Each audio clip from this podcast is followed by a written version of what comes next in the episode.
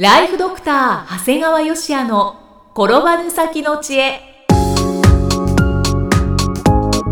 ビジネス勉強マネープラン。介護ライフワークバランス。この番組では認知症専門医であり経営者でもある長谷川芳也が人生を10倍豊かにする知恵をお届けします。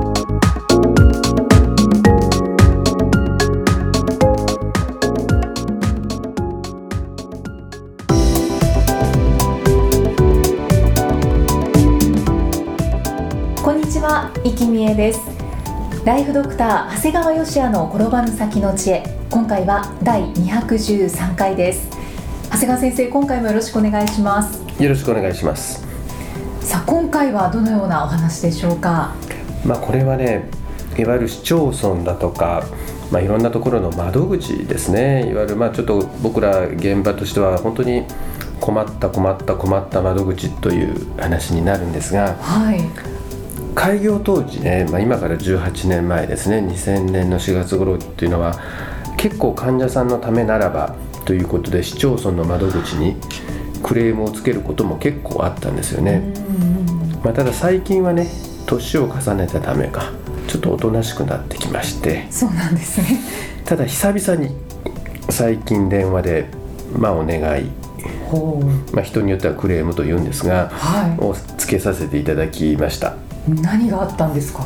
あの私の外来で医者として専門医として僕が介護認定をつける必要があると判断した患者さんが3名いらっしゃったんですね。はい。で通常はうちのグループのケアマネに代行申請をお願いするんですが、まあ、3名とも、まあ、養子縁になるかな要介護になるかなというちょっと微妙な状態であったために、はい。まあ、ご家族に介護申請をお願いしたんですね。はい。でそしたらね3名とも市の窓口で「まだ介護申請は必要ないですね」と言ってはい。申請さえも受け付けてもらえなかったんです。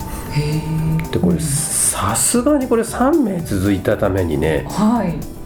だって専門医が必要だからって言ってるのに、うん。なんで市役所の人がダメって言うのって市役所の介護保険課に電話をしたんですよ。はでそしたら担当者はいや現状ではご本人さんが介護申請をしてからの介護サービスの利用を希望されていませんでしたからっていうわけ。でこう思わずねこう僕の患者さんほとんど認知症の方だからは認知症の患者さんは介護サービスを拒否される方が多いんですよ。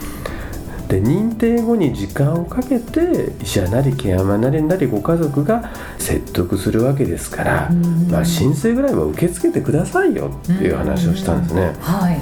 再び担当者介護認定にもそれなりの時お金がかかるんですから無駄な申請はっていう。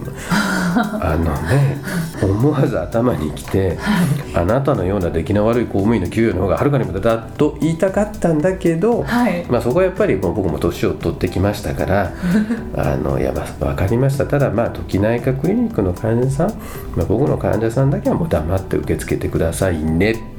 と優しく優しくお願いをしました。あそこは優しく言われたんですね。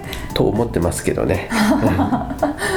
いや本当にねこれはまた別の話になるんですが過去にはね、はい。自分がこの患者さんは特別障害者手当という手当がもらえますよというふうに判断をして、ご家族に診断書をもらいに行ってもらったこともあるんです。はい。そうしたら窓口のおばちゃんが「いやお宅まだ対象外ですよ」と言って断られたことがあるんですよ。あらこれ特別障害者の認定というのは医師が書いた診断書をもとに県が判断するんです。あそうなんですね。当たり前だけど窓口のおばちゃんが判断するわけではないんです。はいはい。だからこれも本当に優しく優しくお願いをしました。窓口の人って知らないんですね。だって窓口の人は単なる窓口だから黙って言われたことやればいいわけで、うん。まあ、ただねそれ以降は、まあ、患者さんに手間を取らせないためにはい。当院で診断書関係の書類を用意するようになりました。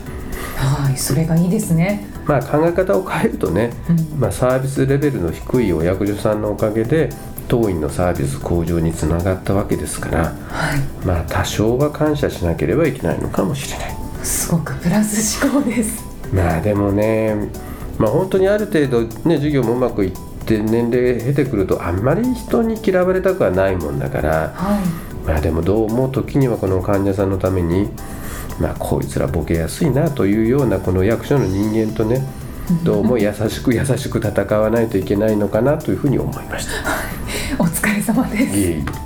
まあこんなふうにねはい。まあ、介護申請を受付を断る困った市町村窓口っていうのもあるんだけど、まあ、実はねそれ以上に困っているのがこれ介護認定の結果なんですよ。そうなんですね。もう正直最近はねむちゃくちゃ。あ。なんでこの人が養子縁に下がるのとか逆になんでこの人介護度2がついたのと言ってねもうこれもう自分もケアマネも理解できない介護度が続出してるんだよね。ーこれはどうしたんですかね？これね介護認定というのは基本的に介護認定審査会で行われるんですね。はい。でまず審査員調査員が、はい。あの審査会の前に調査員が訪問して心身状況をチェックしたこの状況調査。うんと僕ら主治医の意見書に基づくコンピューター判定で一次判定を行う。はい。まあある程度一次判定をしてその後訪問調査の結果の中の、えー特記事項だとか主治医の意見に記入したものを加味して二次判定が行われる。はい。でこの流れの中には2つ問題があるんだよね。あそうなんですね。1つ目は調査員の質です。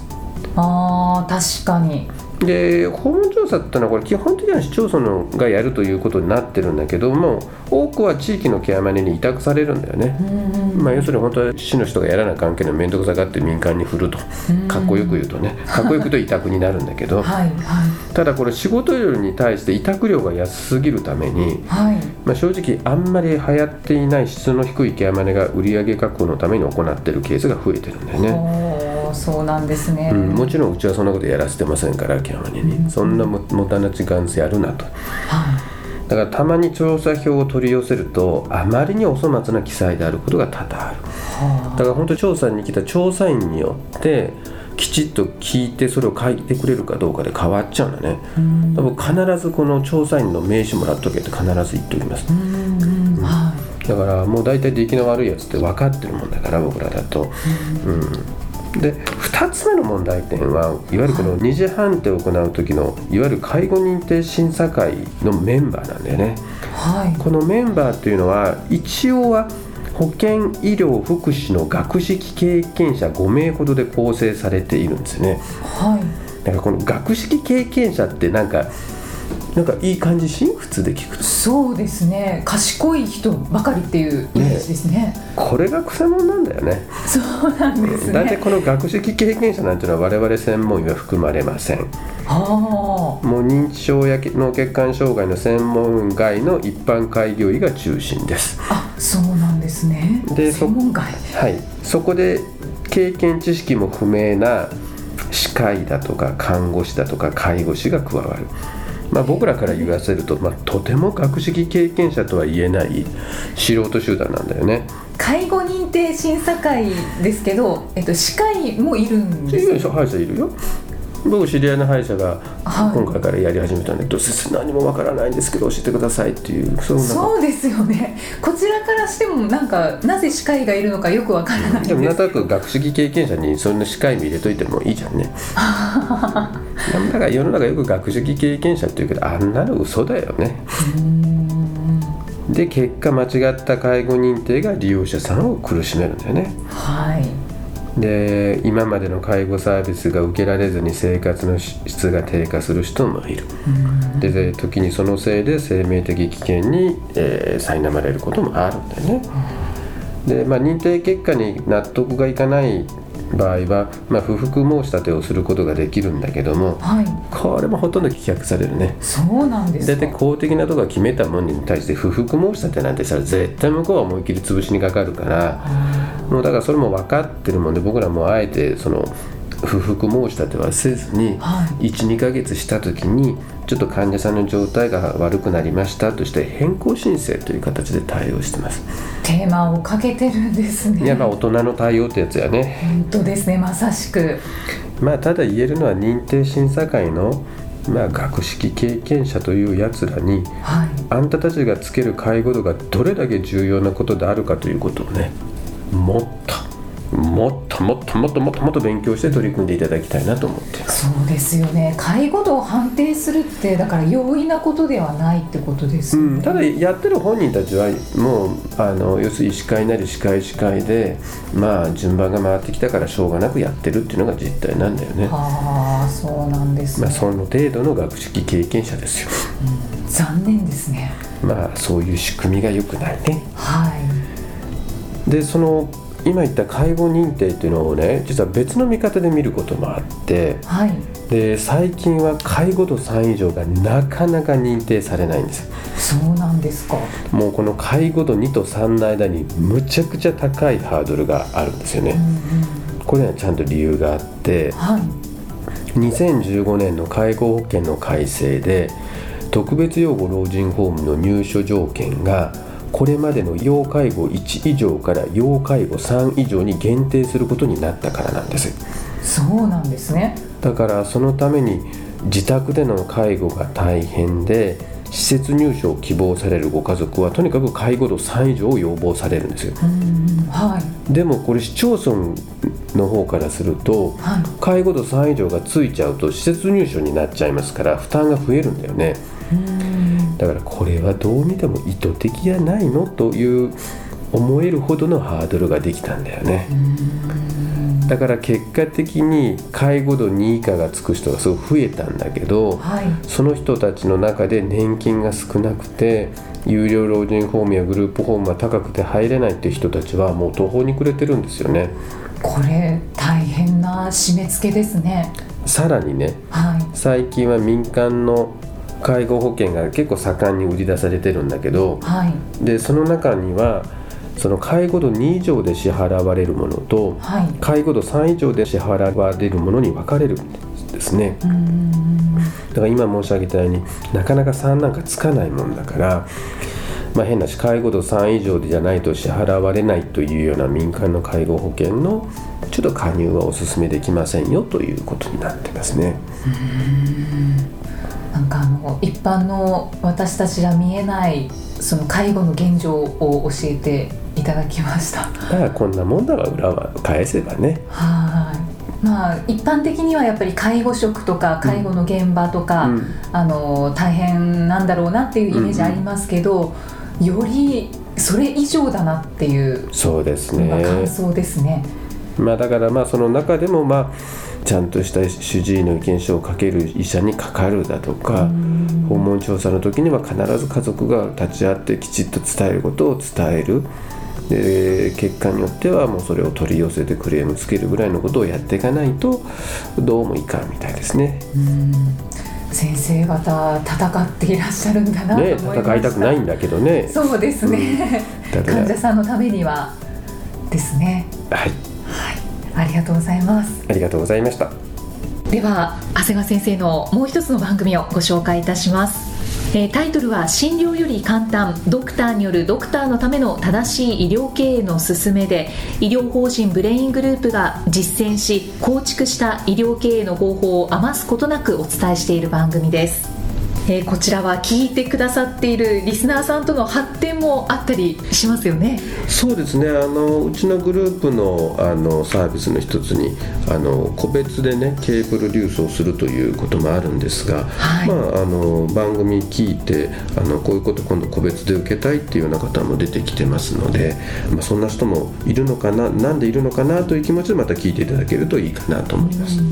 長谷川先生のあの個人経営コンサルを受けたいっていう方が。そうですね。そのだけどいきなり受けるのってなんかね何教えてくれるんだろうみたいな。ところがそうですね。番組聞いたらこういうことを教えてもらえるんだってことがなんか納得できるのかな。うん確かに。はい。そういった意味でもご利用になってみてください、えー、ただいま定期購読受付中ですご入会された方に毎月20日にダウンロード形式の音声ファイルと配信内容をまとめたテキストをお届けしております。そして CD と冊子にして郵送でもお届けします。今なら最初の2ヶ月間は無料でご利用いただけます。無料お試し版の音声ファイルテキストもございますのでぜひご利用ください。詳しくは医師・歯科医師向け経営プロデュースのホームページまたは iTunes ストアでも PDF で番組内容をご紹介していますのでご確認ください。長谷川先生今回もありがとうございました。ありがとうございました。